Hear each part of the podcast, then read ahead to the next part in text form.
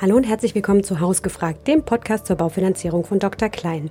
Mein Name ist Anna Kommens und in der heutigen Folge geht es um die Entwicklung der Immobilienpreise. Michael Neumann, unser Vorstandsvorsitzender, gibt in der heutigen Folge eine Prognose ab, wie sich die Immobilienpreise im ersten Halbjahr 2023 entwickeln werden. Viel Spaß beim Zuhören. Hallo Michael. Hallo Anna. Wie entwickeln sich denn aktuell gerade die Immobilienpreise in Deutschland?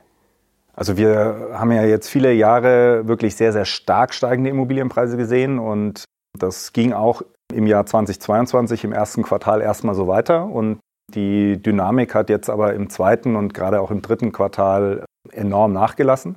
Das heißt also, wir hatten im zweiten Quartal eigentlich schon ja, eine Vollbremsung mehr oder weniger und kaum noch steigende Immobilienpreise, ähm, jetzt über Gesamtdeutschland verteilt gesehen. Und im dritten Quartal setzt sich dieser Trend fort. Das heißt also, wir haben tendenziell sogar leicht rückläufige Preise, auch über Gesamtdeutschland im dritten Quartal gerade.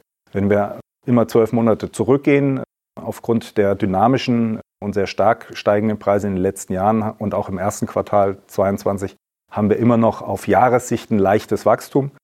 Das dürfte sich dann aber auch ähm, in den nächsten ein, zwei Quartalen quasi erledigt haben. Also der Trend, den es jahrelang gab, immer nur nach oben, der ist jetzt erstmal gestoppt. Genau, der ist gebrochen. Und viele Menschen spekulieren ja aufgrund der steigenden Zinsen auf sinkende Immobilienpreise. Wie siehst du das denn?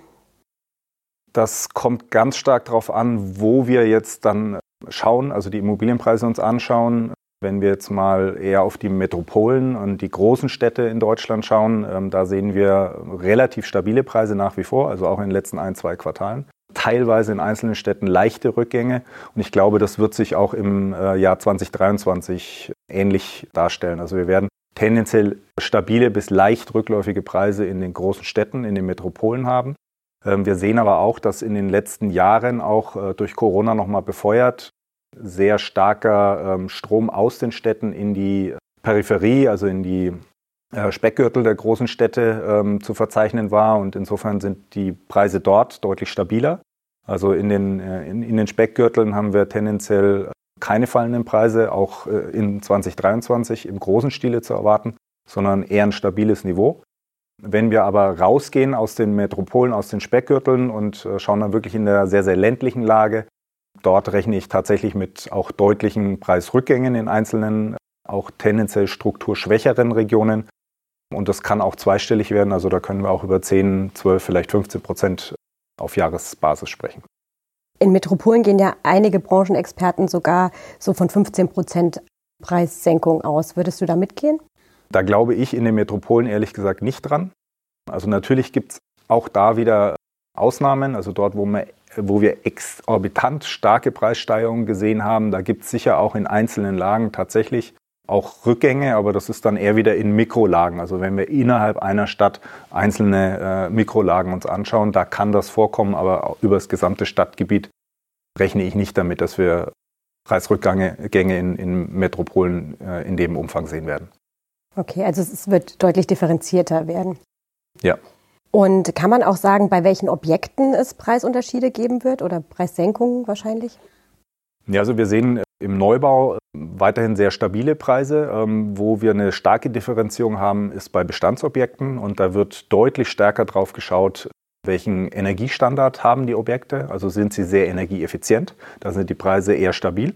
Oder sind sie das nicht? Das heißt also, es sind ältere Objekte, die äh, möglicherweise auch eine niedrigere Energieeffizienzklasse haben, also E, F beispielsweise, schlecht äh, gedämmt, isoliert, und möglicherweise keine äh, regenerativen Energien.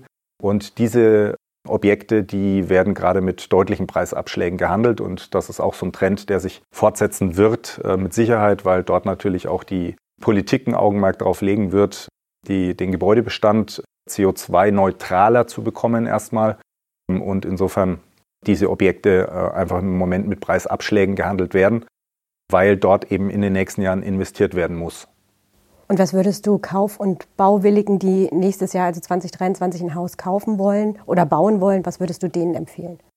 Also auf der einen Seite besteht jetzt wieder die Möglichkeit, seit langer, langer Zeit auch zu verhandeln, also mit Verkaufenden äh, oder auch Bauträgern in die Verhandlungen zu gehen, äh, weil man auf der Käuferseite wieder bessere, eine bessere Verhandlungsposition hat aktuell.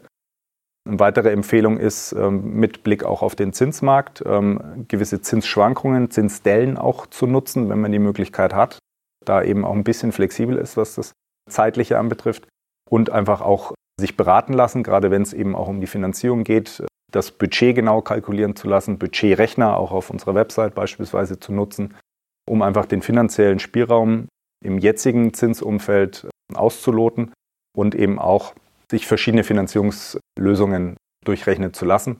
Sehr attraktiv sind auch nach wie vor auf höherem Zinsniveau natürlich als die letzten Jahre äh, lange Zinsbindungen, weil die Zinsunterschiede zwischen kurzen und langen Zinsbindungen gerade sehr, sehr gering sind. Also ich habe verstanden, die Preisentwicklung, die wir jetzt schon so andeutungsweise sehen, die wird sich nächstes Jahr fortführen, dass es eher eine Differenzierung zwischen Metropolen, Peripherie und ganz ländlichen Bereichen gibt, also so Speckgürtel, die äh, eher stabil bleiben und bei den anderen sehen wir Rückgänge. Und dann ist es aber auch nochmal ganz wichtig, auf das Objekt zu gucken und eher auf Objekte zu setzen, die energetisch schon gut sind oder sich gut ausbauen lassen.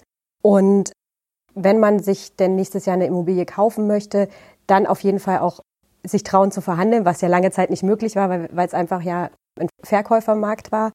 Und eben auch eher längere Zinsbindungen zu wählen, weil die Zinsen da keinen großen Unterschied machen, ob ich jetzt fünf oder zehn Jahre Zinsbindung habe. Und im besten Fall natürlich immer eine Budgetberatung zu machen, um zu gucken, was kann ich mir denn eigentlich leisten mit dem derzeitigen Zinsniveau auch. Hast du da noch was zu ergänzen? Nein, perfekt zusammengefasst. Vielen Dank.